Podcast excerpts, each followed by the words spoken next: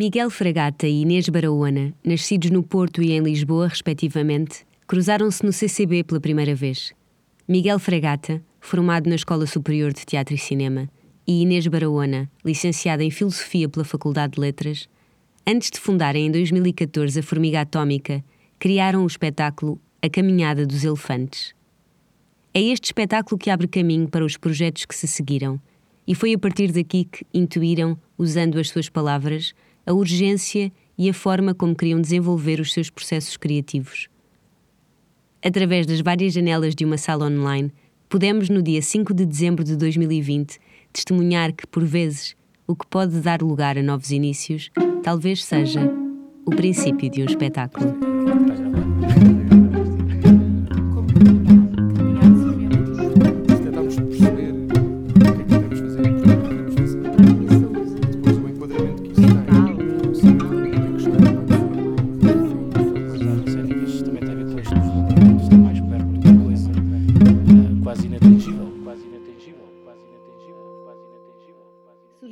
Formiga Atómica, como é que vocês começaram?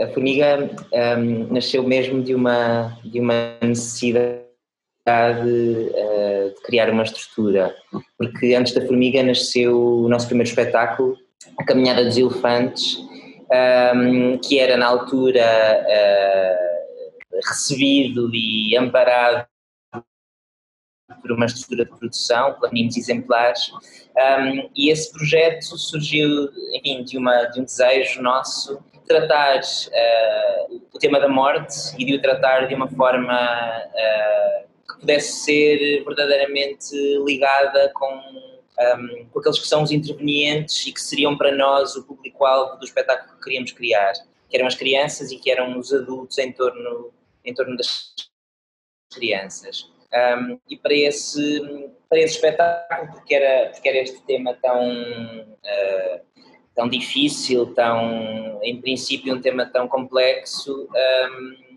nós queríamos perceber realmente o que é que, que, é que este público-alvo, as crianças, pensavam sobre a questão, o que é que os adultos pensavam, que as crianças pensavam sobre a questão, como é que essas relações se, se, se passam. Uh, um, e então decidimos que antes de, de, começar eh, a criação do espetáculo que queríamos ouvi-los. E então uh, falámos com uma, uma consultora da área da psicologia para nos ajudar a balizar eh, o trabalho com, com, com os grupos um, e começámos então a fazer essa, essa pesquisa uh, e foi para nós assim uma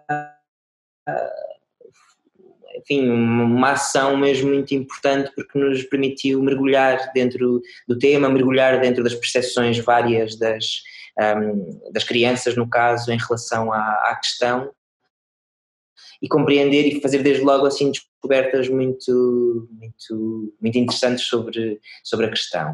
Uh, e o espetáculo começou a construir-se a partir daí, a partir desses testemunhos, a partir das ideias, das inquietações que, se, que surgiram dessas, desses encontros. Um, e então o espetáculo aconteceu, uh, bebendo disso, daí, e bebendo também de outras, de outras fontes, uh, nomeadamente de, de um, entrevistas que fomos fazendo a alguns adultos de várias áreas também para compreender que é que eles, como é que elas explicariam a morte a uma criança de 8 anos, era a única coisa que lhes perguntávamos, e daí surgiram também uh, ideias, imagens e subterfúgios para falar do tema muito, muito interessantes.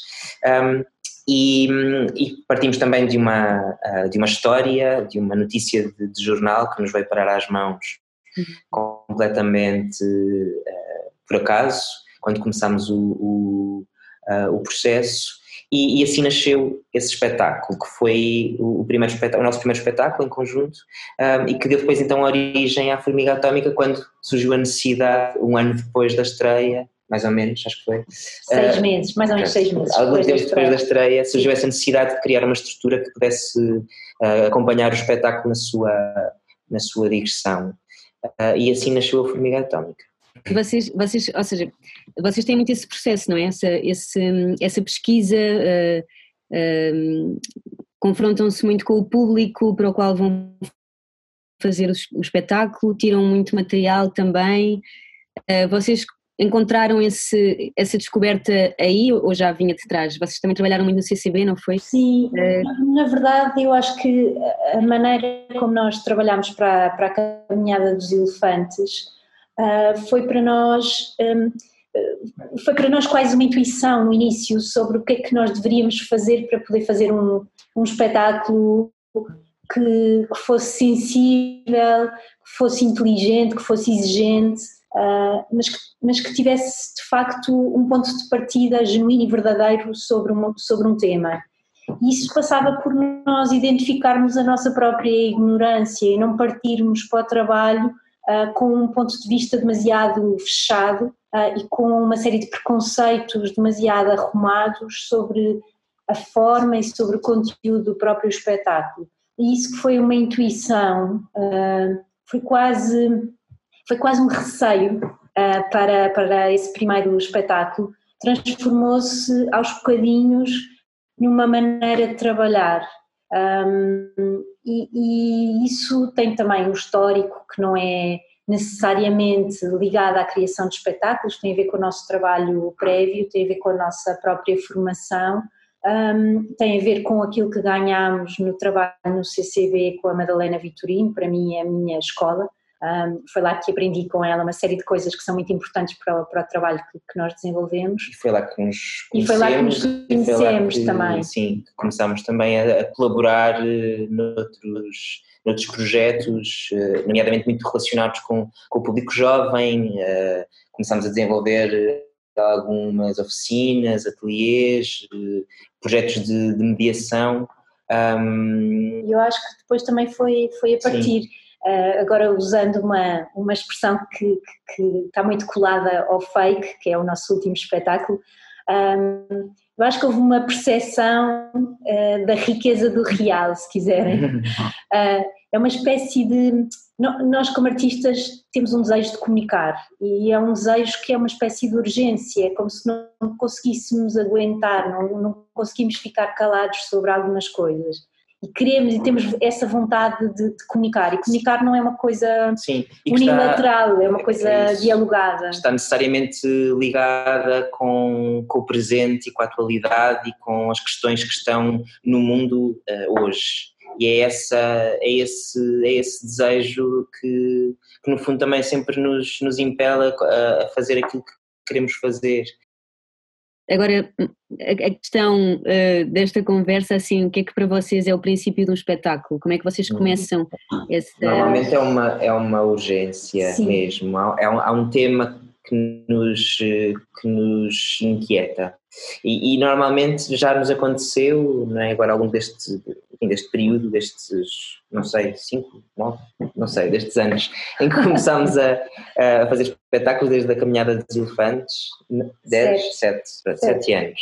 Um, houve uma fase em que os espetáculos eram filhos uns dos outros, vinham mesmo na sequência uns dos outros. O The Wall que veio a seguir à, à Caminhada dos Elefantes, nasceu do desejo de, depois daquela pesquisa toda em torno da morte e percebermos que, sim, a morte era um, um tema que separava e que punha ali em confronto os adultos e as crianças, que era um dos temas e que havia muitas outras questões que, que, contribuíam para que, este, para que essa separação e essa, esse rótulo do que é próprio dos adultos, do que é próprio das crianças se, se instituísse. E, e, e rapidamente percebemos queríamos muito trabalhar sobre isso.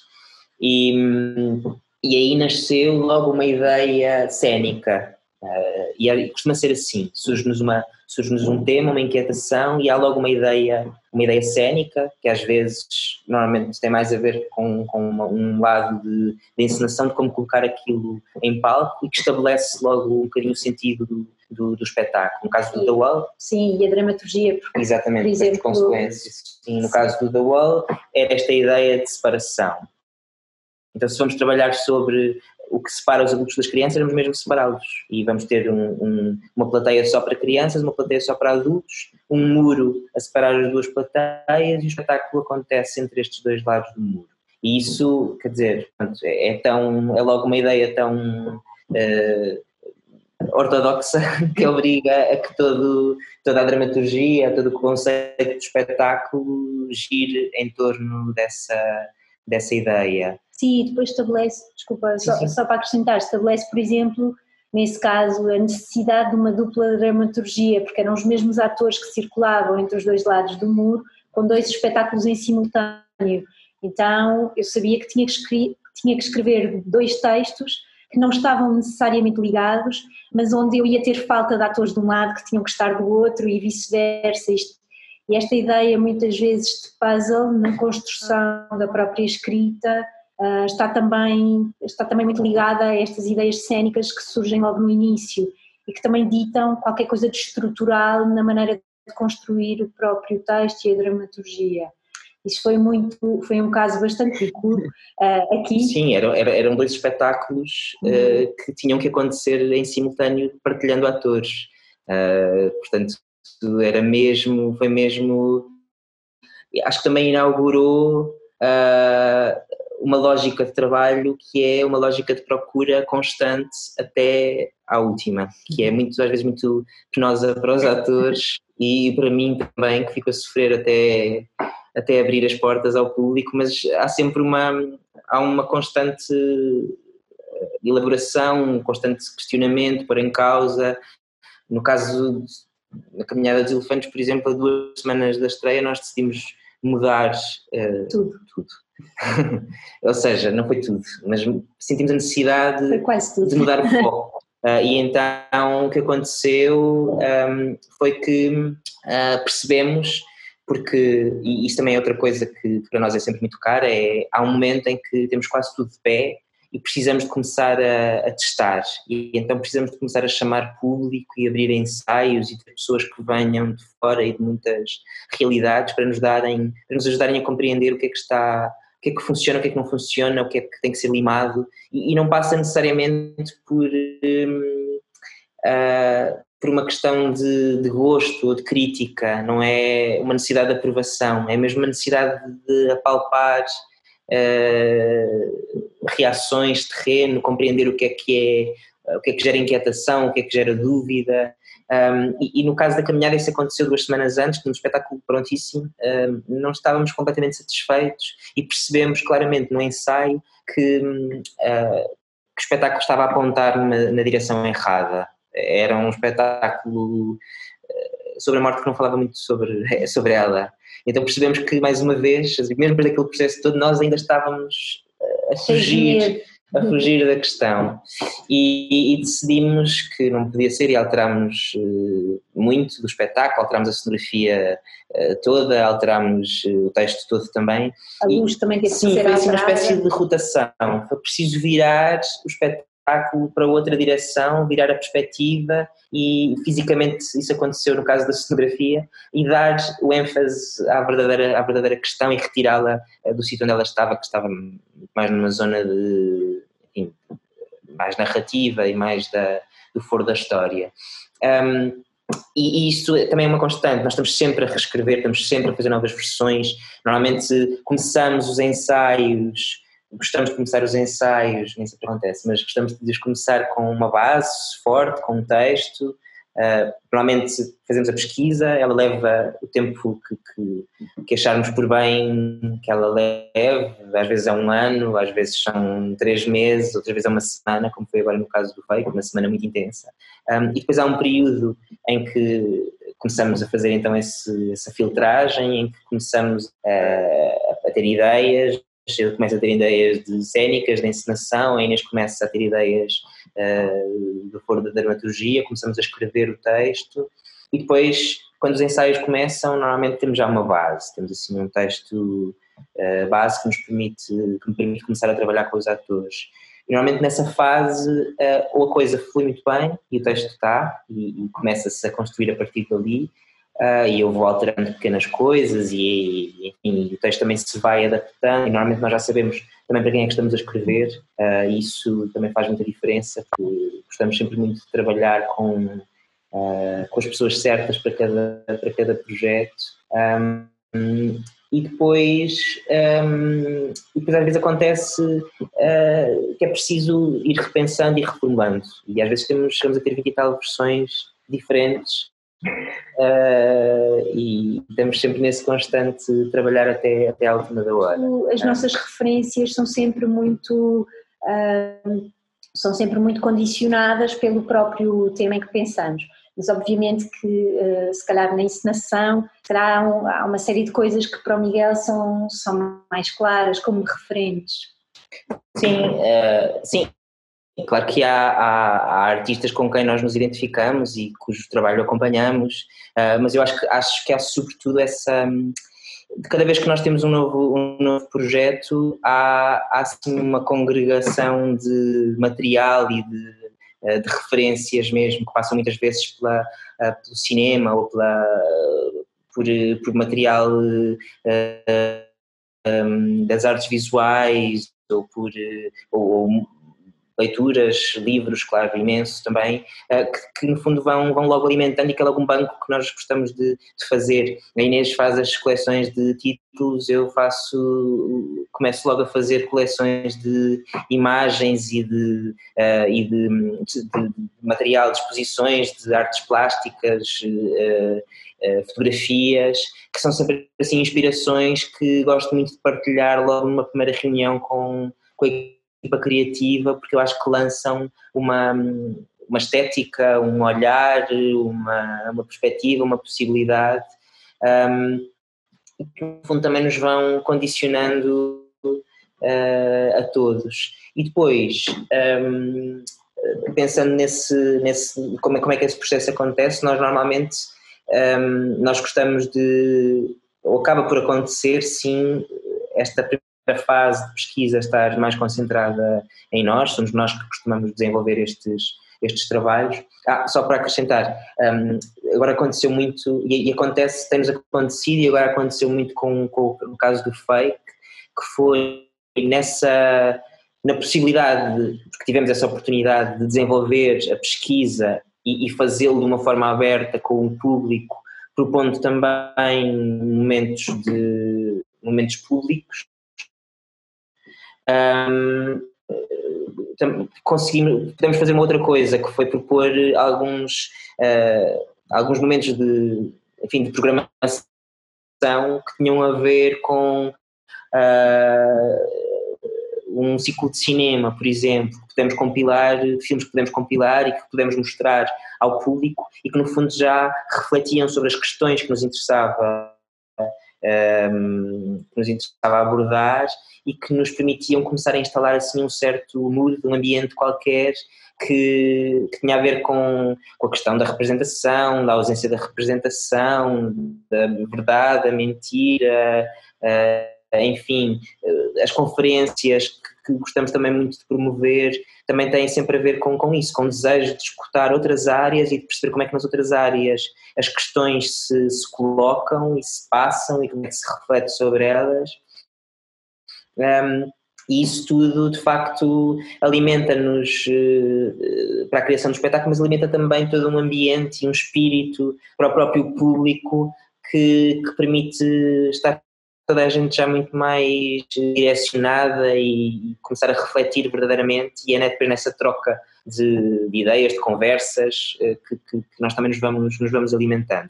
Mas sim, eh, há este momento que acaba por ser mais vivido por nós, um, sobretudo quando, quando, enfim, quando, quando implica uh, fazer um trabalho de oficinas ou de ateliês, embora também muitas vezes gostamos de chamar pessoas para nos acompanharem nesse, nesse processo. Há depois esse trabalho de triagem, sim, e dependendo da, uh, do tipo de espetáculo que estamos a criar, há logo uma partilha com alguns dos elementos da, da equipa. No caso da montanha russa, tudo aquilo que foi uh, material de pesquisa, e foi muito, porque foi um ano inteiro, foi, e consistiu em muitas coisas diferentes, uh, enfim, foi a recolha de diários, uh, foi um conjunto de conferências, foram pequenos espetáculos que chamávamos mini provocações portáteis, que eram pequenos espetáculos que aconteciam nas escolas secundárias, 15 minutos de espetáculo sem aviso, que entravam pela sala de lá dentro, que interrompiam a aula e que, que aconteciam rapidamente, assim, fugazmente e fulgurantemente na sala de aula. E, e depois, uh, claro que havia a complicidade dos professores, mas era, era, era completamente surpreendente para os, para os alunos. E depois seguia-se uma, um debate, uma reflexão sobre aquilo que tinha acabado de acontecer. E daí veio imenso material. Fizemos uns confessionários também no Teatro Nacional uh, em que punhamos um adolescente à vez diante de um espelho e colocávamos uma série de perguntas. E desse confronto com a sua própria imagem uh, surgia um material que era, que era filmado uh, e surgia uma série de respostas que depois nós compilámos e que tínhamos assim como uma espécie de, uh, de, de coleção de, de, espólio de respostas que nos permite depois a seguir fazer uma espécie de padrão e perceber quais são os pensamentos predominantes em relação às, às perguntas. Um, enfim, todo este material como tínhamos a oportunidade de o ir registando e tínhamos uma pessoa do, do, do cinema a acompanhar-nos, esse material ia, logo, ia sendo logo partilhado, no caso com, com, com o Helder Gonçalves, particularmente, e com o Manuel Azevedo também, mas sobretudo com o Helder que ia compor uh, a música do espetáculo, e desde logo havia essa troca e essa vontade muito grande de partilhar isso para que a música também pudesse, quando começasse a surgir, ser alimentada desse. De, um, dessa matéria.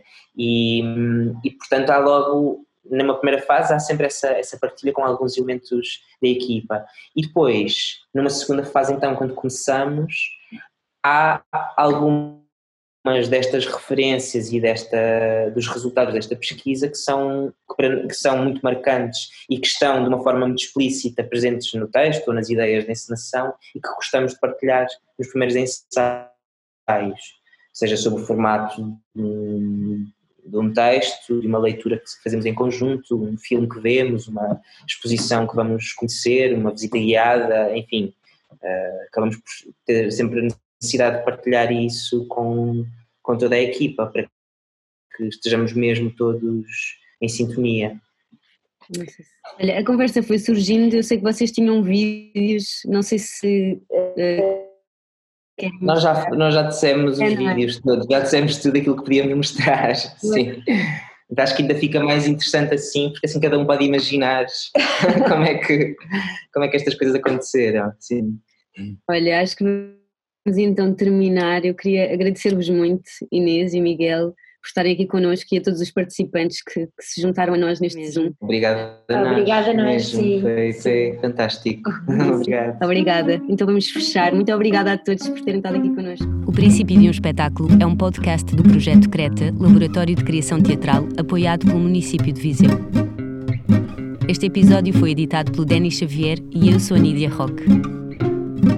Ao longo dos próximos episódios, convido-vos, na companhia do Guilherme Gomes, a conversar sobre o princípio de um espetáculo com um conjunto de fazedores de teatro que convidamos a visitar Viseu.